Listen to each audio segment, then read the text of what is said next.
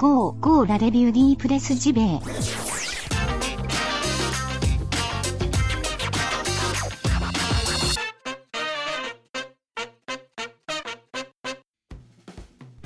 Bonjour à toutes et tous et bienvenue dans votre revue de presse JV. Quel bonheur comme toujours de vous retrouver. J'espère que ben, ça s'est bien passé ces derniers jours. Encore une belle petite édition que je vous propose hein, pour ce lundi 25 mai 2020. Des choses très sympathiques, de la news gaming en veux-tu, en voilà, un sujet sur Pac-Man, bref, de quoi vraiment bien débuter cette semaine. Donc pas besoin de traîner plus que de raison, on va attaquer tout de suite avec l'incontournable, la célèbre, la fameuse brochette de news. Allez, c'est parti.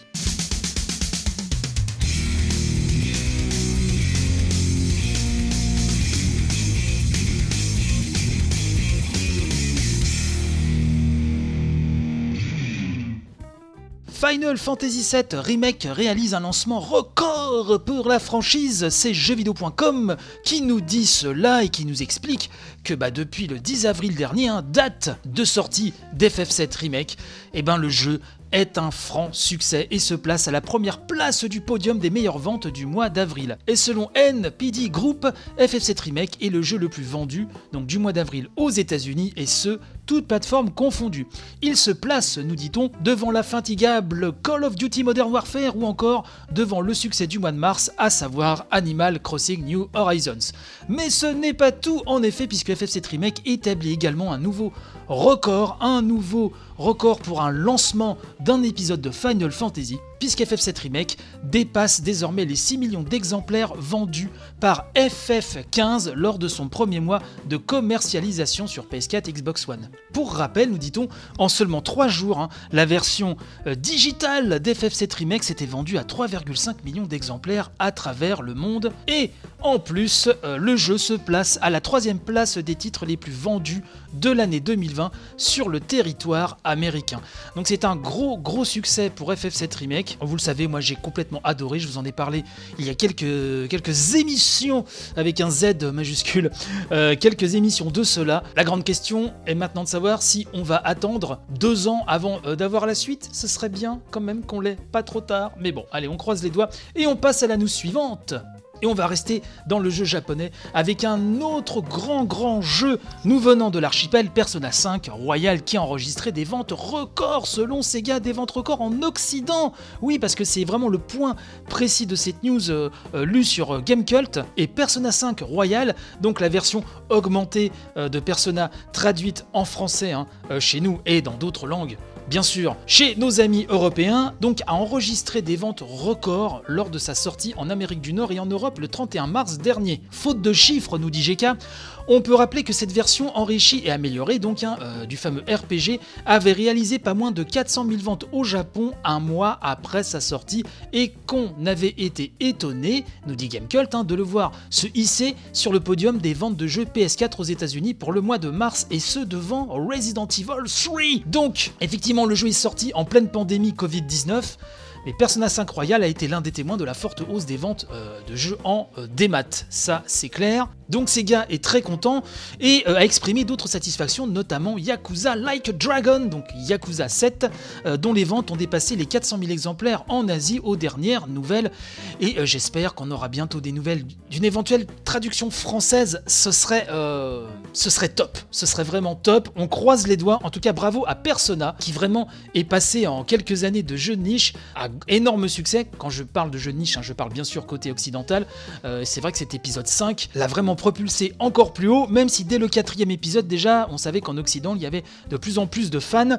Bon, et ben c'est des bonnes nouvelles quand même. En ces un petit peu euh, moroses, ça fait plaisir.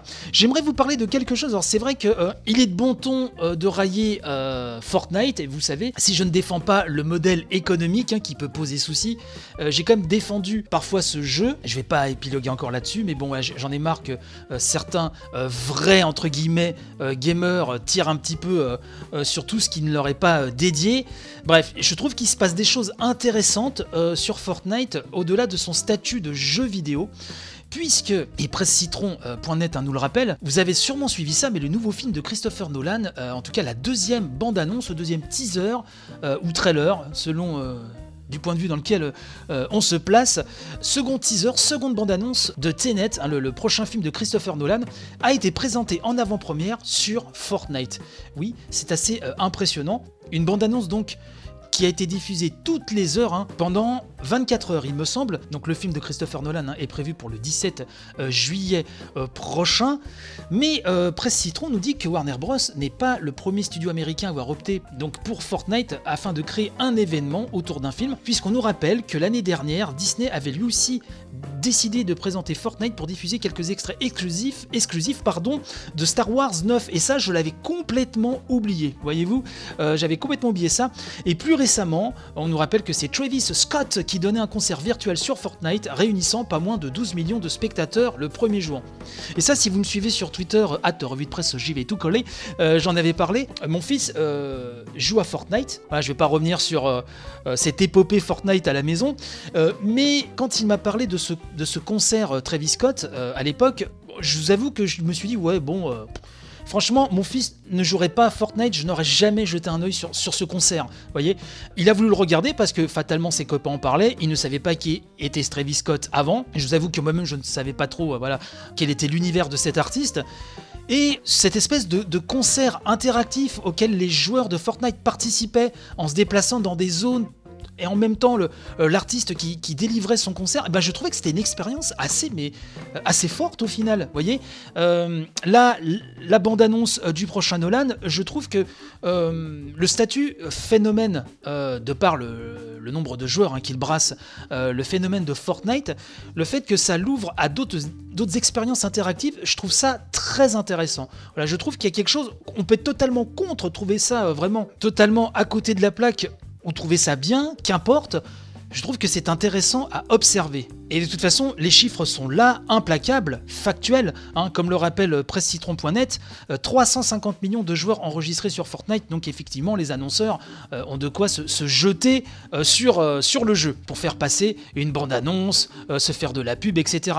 Mais écoutez, ça, ça crée des moments comme ça un petit peu, un petit peu spéciaux, de, de, communion mêlée d'interactivité. Écoutez, moi je trouve ça très intéressant, et ça je trouve que ça n'avait pas été assez relevé là cette semaine et donc je tenais à vous, en parler ce matin.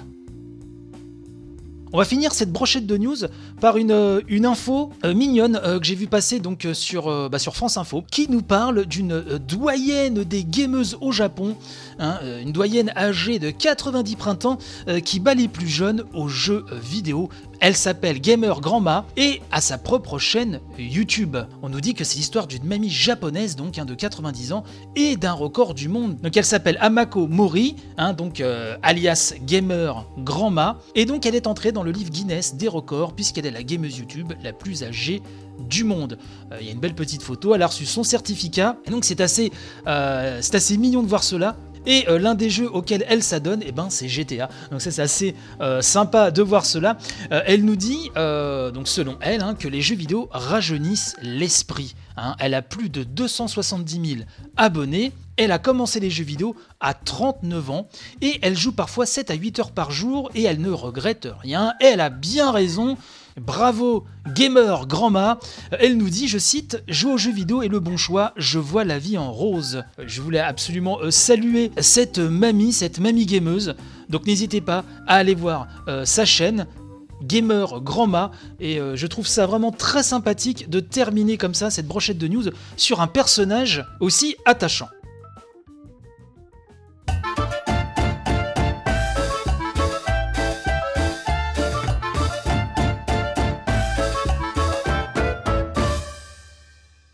Rendez-vous compte quand même que Pac-Man a fêté ses 40 ans il n'y a pas euh, si longtemps. Donc on parlait là il y, a, quelques secondes d'une mamie qui s'adonne aux jeux vidéo. Bah, du haut de ses 40 ans, euh, Pac-Man est comme un sacré papy hein, euh, du game. Mais avant cela, j'aimerais remercier à nouveau les tipeurs de l'émission. Merci de soutenir la revue de presse JV à nouveau, je le répète, et quitte à radoter, c'est pas grave, il faut le dire, vous êtes vraiment euh, le moteur vraiment de, cette émission. Merci à vous, votre soutien est très important. J'en profite également pour saluer toutes les auditrices et tous les auditeurs. Merci pour vos partages, pour votre soutien, c'est super important. Euh, J'aimerais remercier donc Serum Fist, Red Sensei, Mopral, Bertrand Amar, coucou mon Bertrand, Neo Calimero, Pipo Letsu, Trifon, Siwidiju, Electrotactics, Yvan Le Pierrot, Machin Truc 76, Garan, HXC, Lina Nounette, coucou Lina, Pikachu, HL9, Nicolas, Yvan, Vanifraise, X Nili, Carnoct, Lutherian, Azas le Volix, JP Madère, Monsieur A et sur le Patreon, Gontran et Tonton Bernard, merci aux tipeurs, merci aux patrons, merci à toutes et tous. Je rappelle aussi que nous avons un superbe Discord, le lien est dans la description de l'émission, donc n'hésitez pas. C'est ouvert à tout le monde, il y a des salons bien sûr exclusivement pour les tipeurs, mais il y a énormément de salons aussi ouverts pour tout le monde. Venez, ça discute dans la bonne humeur. Le compte Twitter, à de presse JV, tout collé. Bref, on vous attend et on va parler de Pac-Man. Pac-Man puisque Corentin Lamy a fait un joli papier euh, sur ce petit euh, bonhomme tout rond et tout glouton euh, bah, qui fête ses 40 ans. Voilà. Oui, il y a 40 ans et quelques jours maintenant au moment où vous écouterez l'émission. Donc c'était en tout cas le 22 mai 1980. Namco déjà responsable hein, d'une poignée de titres hein, comme QTQ fait installer dans quelques salles de jeu dans le quartier de Shibuya à Tokyo des machines permettant de s'adonner à son tout nouveau jeu Puckman, P-U-C-K, Puckman. L'anecdote est connue, oui, elle est extrêmement connue, mais il y en a peut-être quelques-uns parmi vous euh, qui ne connaissent pas cette anecdote, mais quand Puckman aura conquis le monde, nous rappelle euh, Corentin Lamy, et notamment les États-Unis, des milliers d'adolescents s'amuseront à gribouiller le P pour transformer ce P en F, hein, pour que Puckman devienne Fuckman. Donc dans l'urgence, le jeu change de nom, dans la deuxième vague de bornes, et pour l'éternité, Puckman deviendra Pac-Man. Mais en cette journée du 22 mai 1980, nous dit le monde dans sa rubrique Pixel, nous n'en sommes pas encore là. Non, l'entreprise Namco teste en conditions réelles son nouveau jeu. Du coin de l'œil, un bloc-notes à la main, un ingénieur de la société japonaise observe les adolescents qui découvrent cette nouvelle borne, regarde s'ils s'amusent et surtout s'ils réintroduisent régulièrement des pièces dans la machine afin d'ajuster dans les semaines qui suivent les réglages en conséquence. Le jeu dans sa version commerciale sera distribué à compter du mois d'août, hein, d'après Zeku, auteur de fanzine pointu sur l'un des graphistes de Pac-Man. Pac-Man n'est pas un jeu attendu par les amateurs de jeux vidéo, et euh, Florent Gorge nous le rappelle, il nous dit à cette époque il n'y avait pas d'actualité hein, du JV. Et oui, la revue de presse JV n'existait pas à l'époque malheureusement. Donc Florent nous dit que les gens euh, venaient dans les salles, découvraient qu'une bande qui n'était pas là la veille était apparue, et le boss voilà commençait à monter comme ça. Donc derrière le succès de Pac-Man, euh, il y a un homme, nous rappelle-t-on bien sûr, Toru Iwatani, alors âgé de 25 ans, et Florent Gorge nous explique qu'on lui, lui, doit pardon, tous les premiers hits de Namco. Mais à l'époque, peu de gens le connaissent. Hein. Il y a beaucoup d'espionnage industriel, beaucoup de débauchage, les ingénieurs capables de coder, d'innover se comptaient sur les doigts d'une main. Donc Namco le protège du mieux qu'il peut. Il faudra attendre, hein, nous dit Florent, la fin des années 90 avant que les gens ne se posent la question, tiens au fait, qui a fait Pac-Man? Donc je vous mettrai le lien de cet article dans la description de l'émission. Je ne vais pas le lire intégralement, parce qu'il y a beaucoup d'infos très intéressantes, certaines dont euh, voilà, vous connaissez euh, peut-être déjà la, teneur. C'est quand même très intéressant de, s'y pencher, à plus forte raison que Toru Iwatani, il va de ses petites euh, confidences. Hein. Il nous dit notamment qu'il a conçu Pac-Man avec les femmes en tête. Hein. À la fin des années 70, il nous dit Quand j'ai commencé à travailler sur le projet, les salles d'arcade étaient pleines de jeux violents dans lesquels on devait tuer des aliens. C'était des endroits mal famés, je voulais en faire des endroits plus vivants qui accueilleraient aussi les femmes et les couples sans certitude d'y arriver. Et ça me. Je fais une petite parenthèse, ça me fait vraiment penser aussi à la philosophie qu'avait Yu Suzuki. Euh, Yu Suzuki qui vraiment euh, dans les salles d'arcade voulait ouvrir cela au plus grand nombre. Et ça me fait aussi penser à la philosophie derrière le créateur euh, de Bubble Bubble, de Rainbow Island, vous savez, qui font partie des, sommets du cute game. Hein, de chez Taito, Fukio Mitsuji, qui lui, euh, pareil, avait euh, conçu Bubble Bubble, ce jeu avec ces deux dragons qui lancent des bulles. je pense que vous connaissez, même si vous n'êtes pas un enfant des années 70 ou 80, je pense que vous connaissez ce, hit intergalactique. Il avait créé ce jeu pour que les couples viennent jouer ensemble, euh, où les enfants et leur maman, mais c'était vraiment pour euh, casser un petit peu cette image de d'endroit un petit peu voilà euh, très masculin ou de loubar euh, voilà comme avait la réputation certaines salles à l'époque au Japon et pas qu'au Japon d'ailleurs. Mais euh, et pour l'anecdote Bubble Bubble pour avoir la vraie fin il faut le finir à deux.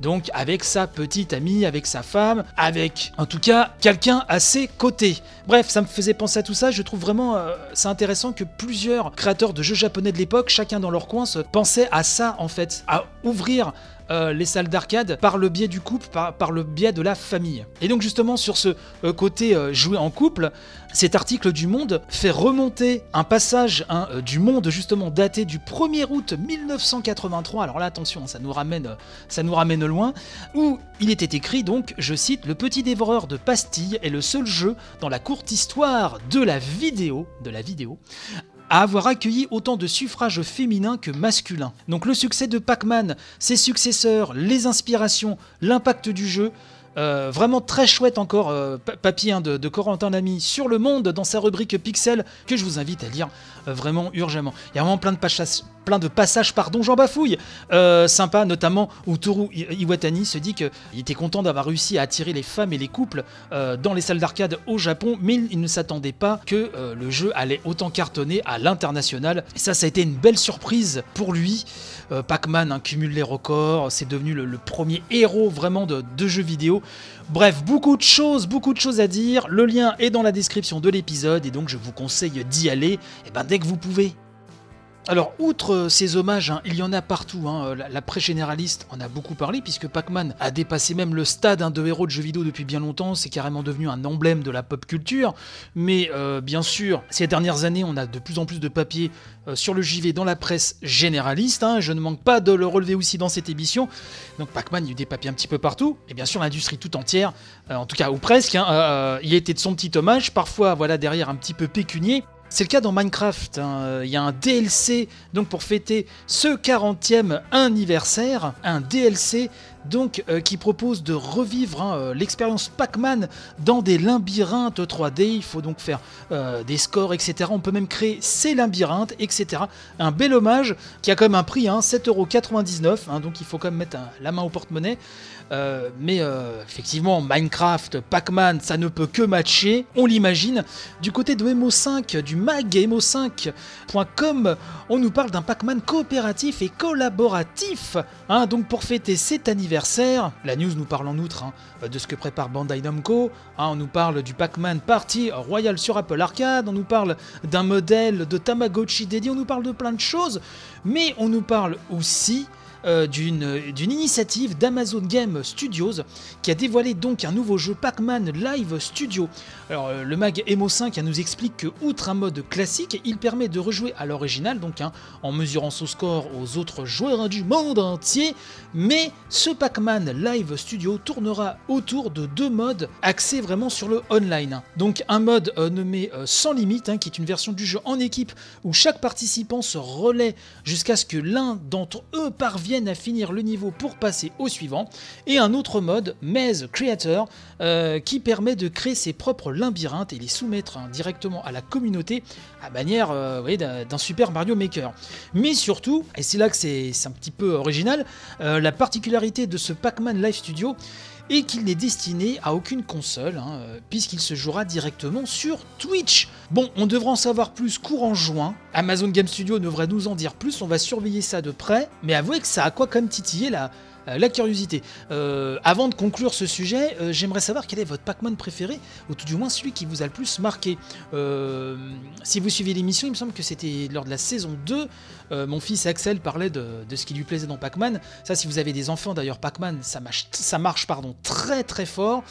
Euh, moi, je sais que le Pac-Man, au-delà du premier hein, que j'ai découvert en borne d'arcade, puisque je suis un vieux monsieur maintenant, moi, c'est vraiment celui qui m'a le plus marqué, c'était Pac-Mania. Je garde un affect particulier pour Pac-Mania, qui était vraiment une tentative en, fausse euh, 3D euh, ISO. Et j'aime beaucoup cet épisode. au-delà de la feature principale qui était de cette vue en 3D ISO et celle de sauter avec son Pac-Man. J'adore l'univers graphique, les musiques, le gameplay de ce jeu.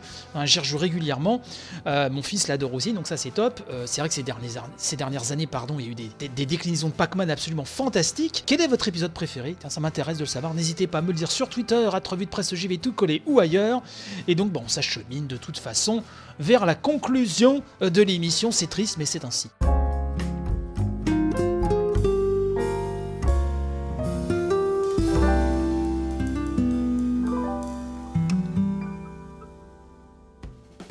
C'est ainsi que se termine euh, euh, cette émission. J'espère qu'elle vous a plu. N'hésitez pas à la partager en masse sur les réseaux sociaux.